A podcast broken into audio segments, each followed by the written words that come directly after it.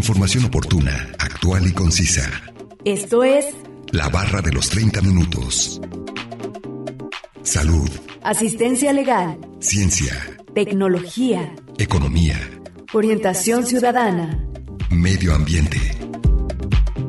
La barra de los 30 minutos.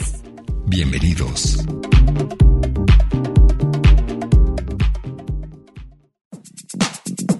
En comportamiento social, la discriminación es el trato desigual hacia una persona o colectivo por motivos raciales, religiosos, diferencias físicas, políticas, de sexo, de edad, de condición física mental, orientación sexual, etc. Bienvenidos sean todos ustedes a la barra de los 30 minutos. Los saluda Nancy Valenzuela, es un placer que nos sintonicen en el 104.7 de FM o en la página de internet udgtv.com diagonal radio udg diagonal colotlán. El día de hoy hablaremos acerca de la discriminación y nos acompaña un especialista en el tema. Así que no se mueva y síganos sintonizando con este interesante tema. Comencemos a escuchar el primer fragmento de la entrevista e información adicional que hemos preparado para usted.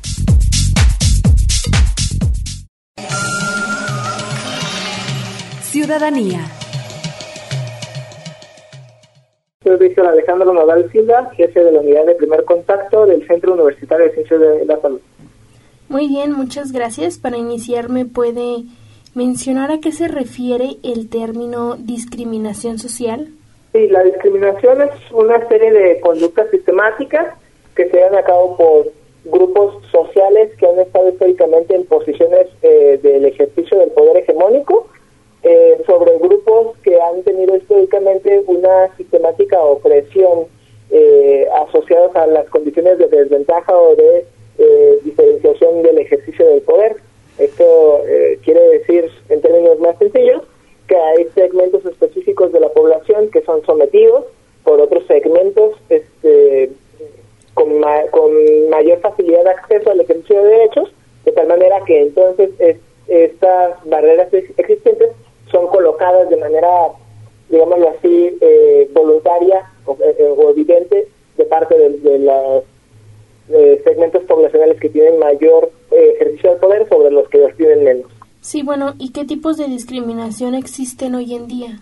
Bueno, la discriminación en realidad se presenta de manera interseccional, diríamos. ¿Qué es la interseccionalidad? La interseccionalidad deberíamos entenderla como toda la serie de eh, factores de riesgo, de discriminación que tiene una persona dependiendo eh, pues de sus condiciones individuales. Pensemos en cómo sistemáticamente hay, digamos, como un estereotipo de, persona que ha tenido eh, históricamente mayor acceso a sus derechos y que también ha oprimido históricamente el ejercicio de los derechos de otros otras poblaciones.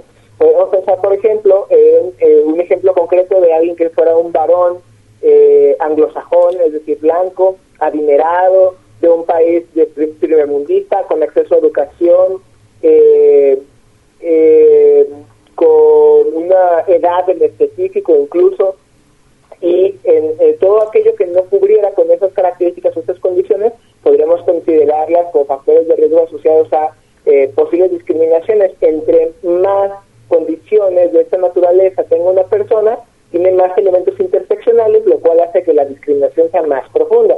Eso quiere decir que no son los mismos fenómenos los que vive, por ejemplo, una, un varón heterosexual blanco adinerado de los Estados Unidos a la que va a vivir, por ejemplo, una mujer indígena, niña con discapacidad. Son varias eh, condiciones o sectores que requieren intervenciones especializadas y que la suma de esas condiciones van a generar eh, una diversificación respecto a la manera en la que vive la discriminación. ¿Qué tanta discriminación puede haber? como poblaciones en situación de vulnerabilidad existan.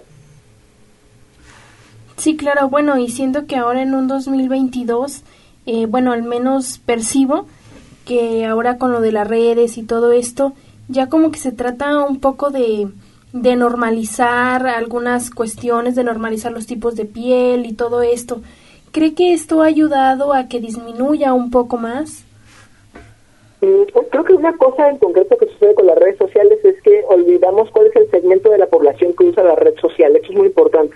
Y también olvidamos que las redes sociales tienen formas obligatorias de relacionarnos entre nosotros y nosotras, lo cual genera la percepción de que de hecho hay eh, una mejora en la manera en la que entendemos las relaciones este, a través de la eliminación de todas las formas de racismo y discriminación. En realidad no es tan así. Lo que pasa es que si una persona racista, por ejemplo, quiere escribir un mensaje en contra de las personas afrodescendientes, no lo puede hacer en Facebook porque Facebook le va a dar de baja su Facebook.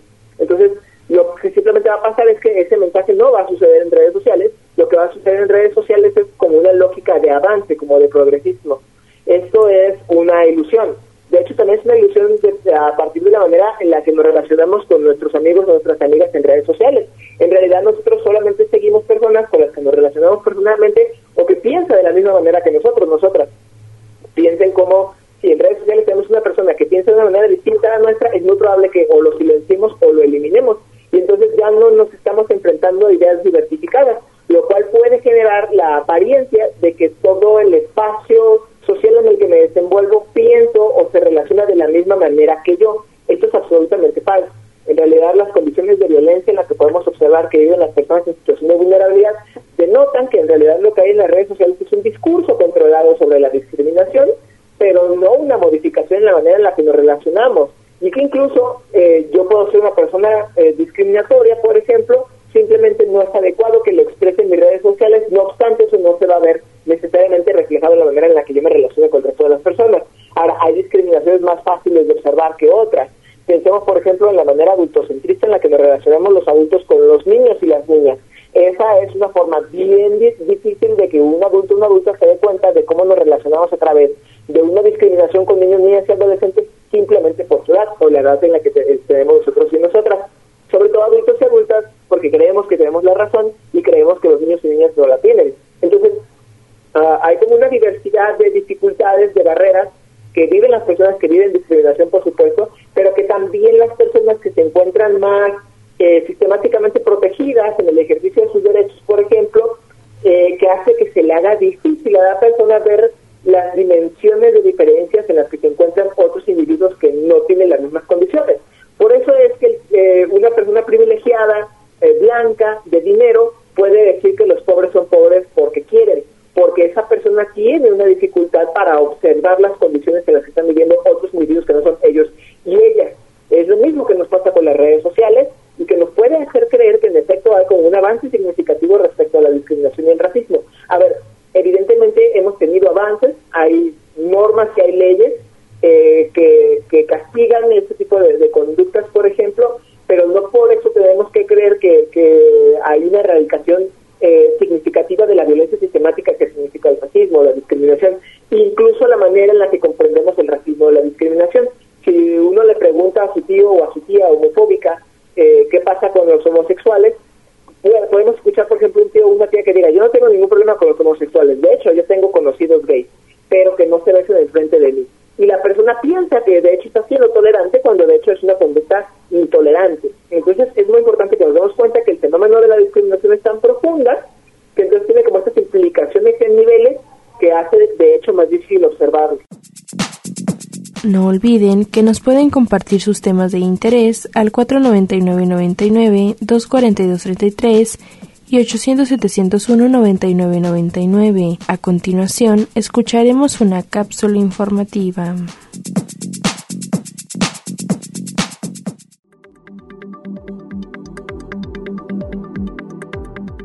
Claves para evitar la discriminación en las personas con discapacidad. La discriminación entre personas no solo ocurre como hemos visto en otras ocasiones, por motivos de género, de raza, de religión o de origen. Muy a menudo también existen faltas de respeto y de oportunidades muy groseras con las personas con discapacidad o en situación de discapacidad, que son los únicos dos términos aceptados por la ONU para su utilización correcta a nivel mundial. La Convención Internacional por los Derechos de las Personas con Discapacidad de las Naciones Unidas es el ente encargado de aceptar y aprobar los términos que han de utilizarse para referirse a estas personas. Resulta tarea de todos respetar a las personas con discapacidad y tratarlas de igual a igual, es decir, como lo que son, personas como cualquier otra, y es importante también fomentar su integración laboral y social. Pues sigue existiendo en la mayoría de los países del planeta episodios de discriminación con estas comunidades. Para potenciar esta tarea de inclusión y trato normalizado es fundamental educar a la población desde temprana edad, ofreciendo conocimiento sobre este tipo de colectivos e informando de todas las capacidades que tienen estas personas, siendo indiferente el grado de incapacidad y el tipo de incapacidad que sea. Para conseguir esta integración, adultos, padres, representantes y docentes de niños con necesidades educativas especiales, autismo, síndrome de Asperger, altas capacidades, niños TDAH, niños con trastorno por déficit de atención e hiperactividad, etc. Insisten que es importante iniciar los procesos educativos de sensibilización, de comprensión y de integración desde las primeras etapas, tanto en el hogar como en la escuela y en todos los ámbitos, con el fin de evitar la discriminación a personas con alta discapacidad.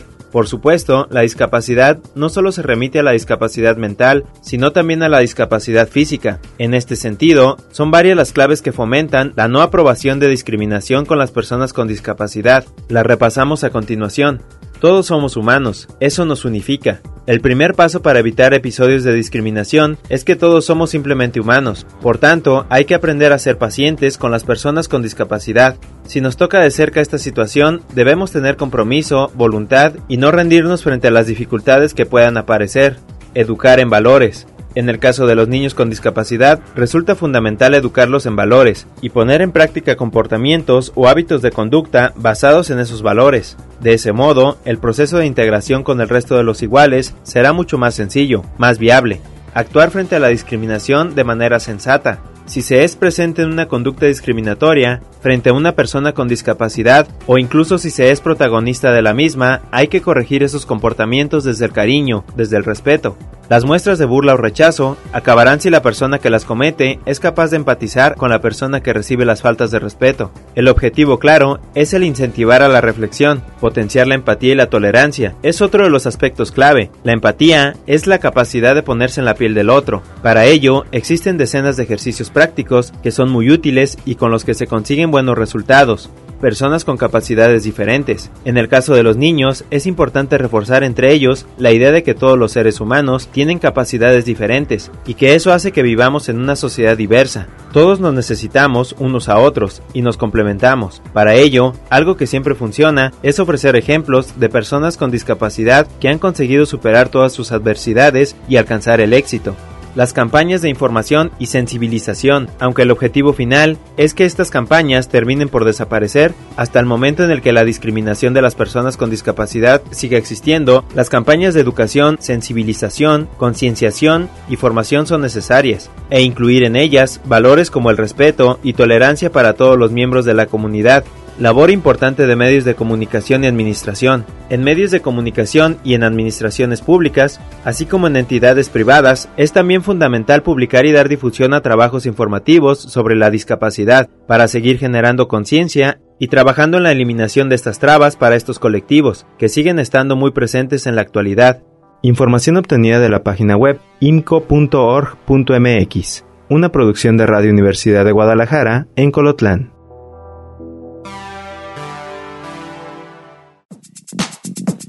Vamos a un corte de estación. Regresando escucharemos la última parte de la entrevista al maestro Víctor Alejandro Nodal Silva, responsable de la unidad de primer contacto en UPC del CUCS.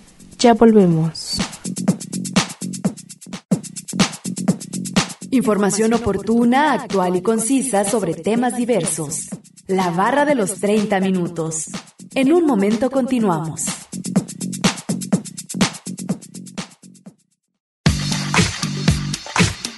Conoce aspectos básicos de temáticas diversas. Esto es La Barra de los 30 Minutos. Estamos de regreso.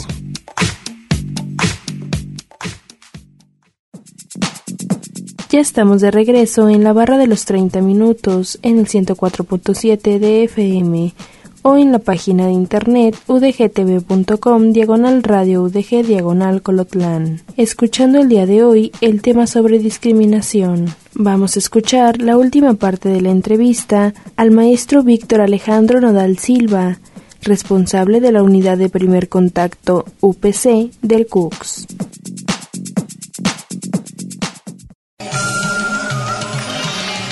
Ciudadanía. Sí, claro, y es súper importante lo que menciona y es muy cierto, las personas no se dan cuenta eh, sobre esto en redes sociales porque, bueno, si a una persona se le comenta, no sé, un simple eh, comentario sobre negro o cosas así, al menos en Facebook lo bloquean por 20 días. Entonces esta persona ya no lo vuelve a hacer y bueno, tiene razón, no es tanto de que no exista eh, la discriminación, sino esta persona pues ya no lo va a hacer para que no le bloqueen sus redes. Exactamente. Sí, bueno, eh, ¿qué factores pueden provocar la discriminación en las personas? ¿Cuáles serían como los principales? Las condiciones de discriminación siempre están asociadas a condiciones sociales, no tiene que ver con ninguna condición ni biológica ni psíquica. Es decir, pensemos por ejemplo en la lógica que se ha estado utilizando para describir, eh, pensemos por ejemplo la violencia feminicida, que dice que la violencia feminicida es consecuencia de, de un varón misógino. La misoginia no es un trastorno mental, no es una condición mental de un individuo en concreto. La misoginia es una manera discursiva histórica en la que el cuerpo de los hombres ha, tratado el cuerpo de las mujeres. Es eso. Entonces son condiciones sociales, no son condiciones individuales. Esto quiere decir que aunque una persona pueda vivir un fenómeno similar a la discriminación, mm, no perteneciendo a ninguna población vulnerable, por ejemplo, esto no podría ser considerado per se discriminación porque la discriminación tiene que tener en sí misma, de, por concepto y por definición, condiciones sociales y sistemáticas. ¿Qué quiere decir esto? Esto quiere decir que las mujeres viven violencia por razones de género, por ejemplo, que es una forma de discriminación. Y que aunque fenomenológicamente podemos observar cómo es posible que un varón viva, por ejemplo, violencia con su pareja, esta violencia no tiene estas sociales e históricas. Es una condición individual que vive el sujeto. Entonces, entendamos la diferencia, aunque fenomenológicamente eh, sea idéntico, por ejemplo, nosotros podríamos observar idéntico la, fenomenología de una novia pegándole al novio que un novio pegándole a una novia. La realidad es que la, el novio pegándole a la novia sucede a partir de un discurso social e histórico en donde se le ha dicho a él que tiene eh, el derecho a, a, hacer uso del cuerpo de la mujer de esa manera porque las mujeres son propiedad de los hombres, ¿no? Si la mujer golpea al hombre, no está ese discurso detrás que sostiene la práctica, que la naturaliza, que la normaliza, que la permite y que incluso la promueve. Vámonos a un ejemplo más difícil todavía, los niños, niñas y adolescentes. Como los papás o las mamás en esta concepción piensan que tienen eh, el derecho incluso, ¿no? Como, como dado a sí mismos, a sí mismas, de golpear a sus niños y niñas y de hecho creer que es una forma de educación incluso necesaria y argumentan eh, que ellos tienen permiso de golpear los cuerpecitos de sus hijos y sus hijas, ¿no? Esto es absolutamente falso, ¿no? En, la manera en la que nos hemos relacionado con las infancias justamente genera como esta lógica de control de dominio y de, digamos, hasta de apropiación. Pensemos cómo incluso los papás o las mamás que golpean argumentan, a mí me golpearon y no me pasó nada. No, sí te pasó, tan te pasó que estás golpeando niños. Y eso no es normal, eso no está bien. Pero si un niño le pegara a un papá, por ejemplo, bueno, no hay un discurso eh, infantocéntrico que sostenga la violencia contra los papás. ¿no? Eso es un fenómeno exclusivo, eh, digamos, eh, singular, que no tiene por detrás la lógica de la discriminación. De ahí que no existe la discriminación inversa, pues un blanco no puede ser discriminado por un negro, puede ser maltratado, puede ser objeto de violencia, incluso el color de su piel puede ser el objeto por la que una persona afrodescendiente le agreda, podría ser, pero la conducta no no puede ser explicada a través exclusivamente del racismo, toda vez que, repito, el racismo es una condición sociológica. Esto no quiere decir que la persona, repito, blanca, privilegiada, no puede vivir con violencia de esta naturaleza, pero lo primero que habríamos que sospechar es que no, que en realidad no está sucediendo de esa manera. Voy a poner un ejemplo muy claro. Uh, para que veamos cómo no sucede tendremos que sospechar de hecho muchas cosas antes de creer eh, en como en esa contrariedad. Pensemos en cuando una eh, mujer, por ejemplo, agrede psicológica, económica o físicamente un varón a su pareja. Es varias veces más probable que se explique con que la chica también vive violencia de género y lo que ella está llevando a cabo es violencia reactiva a que el varón simplemente sea violencia, eh, violencia perdón, el varón, el varón simplemente esté recibiendo violencia por parte de ella de manera arbitraria, como sí sucede con los varones hacia las mujeres. Entonces, la violencia reactiva es de hecho consecuencia de la violencia de género, es secundario al ejercicio previo, que es el ejercicio sistemático contra el cuerpo de las mujeres. Eh, ¿Es posible que suceda? Por supuesto que arbitrariamente una mujer golpee a un hombre, por supuesto que sí, pero repito, incluso creer este, que fuese algo de por ese background social del que estamos hablando. Esto ha sido todo de la entrevista al maestro Víctor Alejandro Nodal Silva, responsable de la unidad de primer contacto UPC del CUCS. A continuación, escucharemos una cápsula informativa.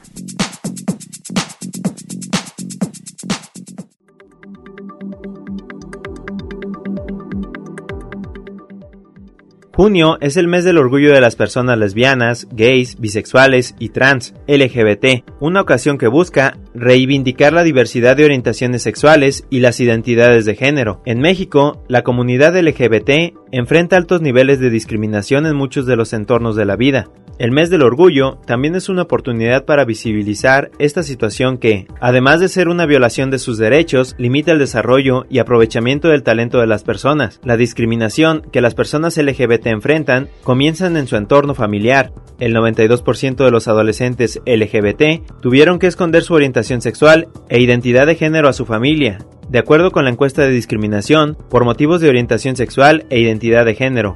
A falta de un espacio seguro en su familia, los jóvenes LGBT enfrentan desde sus primeros años de vida barreras para descubrir libremente su potencial.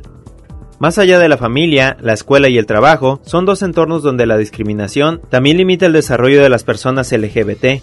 Por ejemplo, Tres de cada cuatro estudiantes LGBT fueron víctimas de acoso verbal por su orientación sexual, según la segunda encuesta nacional sobre violencia escolar basada en la orientación sexual, identidad y expresión de género hacia los estudiantes LGBT en México. La discriminación hacia la comunidad LGBT le cuesta a todos, la discriminación hacia la comunidad LGBT en la escuela puede ocasionar que abandonen la escuela y a la larga alcanzar menores logros educativos. Por ejemplo, los jóvenes de América Latina que experimentan mayores niveles de victimización por su orientación sexual tienen el doble de probabilidad de no asistir a la escuela. La escuela es el espacio más importante para que una persona adquiera conocimientos, desarrolle habilidades y descubran sus intereses y aptitudes. La comunidad LGBT se encuentra en mayor vulnerabilidad de perder estas oportunidades debido a prácticas de discriminación y acoso. Al alcanzar menos habilidades en la escuela, más adelante enfrentarán mayores dificultades para acceder a empleos, ser productivos e innovadores. La discriminación por orientación sexual o identidad de género se extiende a los lugares de trabajo. En México, 6 de cada 10 personas LGBT consideran que su orientación sexual ha sido un obstáculo para acceder a un empleo. Aun cuando obtienen un trabajo, el 70% de los mexicanos LGBT perciben que no reciben el mismo trato que sus compañeros heterosexuales. Incluso, algunos estudios han demostrado que el trato desigual dentro del espacio laboral crea un ambiente hostil que disminuye la productividad de los trabajadores e incrementa las probabilidades de que dejen su trabajo. Esto obstaculiza que las personas LGBT gocen de autonomía económica y desarrollen su carrera profesional. Cuando las empresas desaprovechan el talento de sus trabajadores debido a características como la orientación sexual, la cual no tiene relación con las capacidades de cada persona, ocurre una falla que perjudica la competitividad de las empresas. Por esto, la discriminación laboral hacia la comunidad LGBT no es solo una violación a sus derechos, sino que significa una indiferencia económica, al desaprovechar el talento de las personas. La discriminación por orientación sexual o identidad de género siempre será ante todo un tema de derechos y dignidad humana, pero, por si no fuera poco, también es un fenómeno que afecta a la economía, cuando las personas pueden desarrollar libremente su potencial sin enfrentar barreras que no están relacionadas con sus capacidades, los beneficios no serán solo para ellos.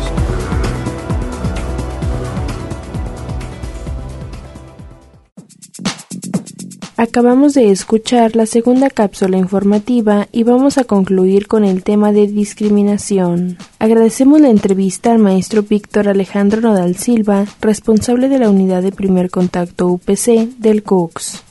No olviden que si se perdieron algún programa pueden escucharlo descargarlo desde udgtv.com diagonal radio udg diagonal colotlán, dar clic en la opción podcast y después seleccionar la barra de los 30 minutos donde encontrará todos los temas. Sigan sintonizando y no olviden escucharnos de lunes a viernes a las 11.30 de la mañana y a las 11.30 de la noche en la retransmisión. Y los sábados no se pierda el maratón de la barra de los 30 minutos donde se pasan los cinco temas de la semana. Es un placer haber estado con ustedes. Se despide Nancy Valenzuela. Hasta la próxima.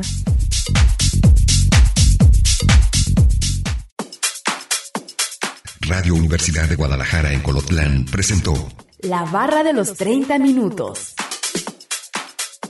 Información oportuna, actual y concisa sobre temas diversos. Gracias por habernos acompañado.